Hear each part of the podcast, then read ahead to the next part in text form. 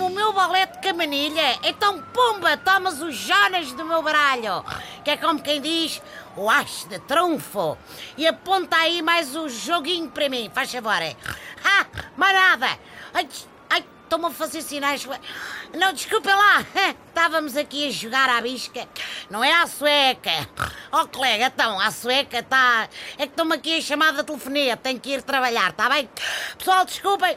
Estava aqui a jogar às cartas. Um gajo tem que se distrair com os colegas da praça para matar o tempo e as saudades das vitórias desportivas. Como a época da bola está parada, tenho de me entreter com alguma coisinha. Está bem que houve final da Champions.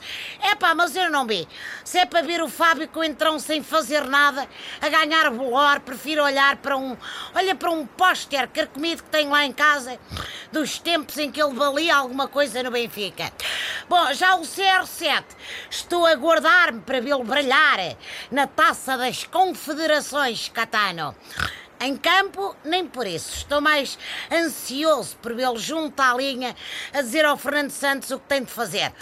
Rui Costa já veio dizer que é contra a taça das confederações porque os jogadores vão ficar muito cansadinhos e coisa.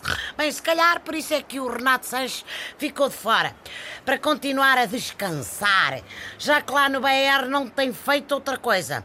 A ausência de Éder também deve ser por motivos de descanso, mas neste caso da mental coach Susana Torres, que trocou o herói da seleção nacional por Jonas, a joia da coroa Ai, do Benfica.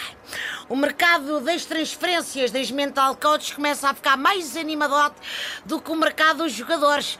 Jorge Mendes que se ponha a pau, pá, de maneira que se até lá não tenho futebol para me distrair, só tenho as novelas. E esta semana não quero perder a mais empolgante de todas, que é a Comissão de Inquérito da Caixa Geral de Depósito.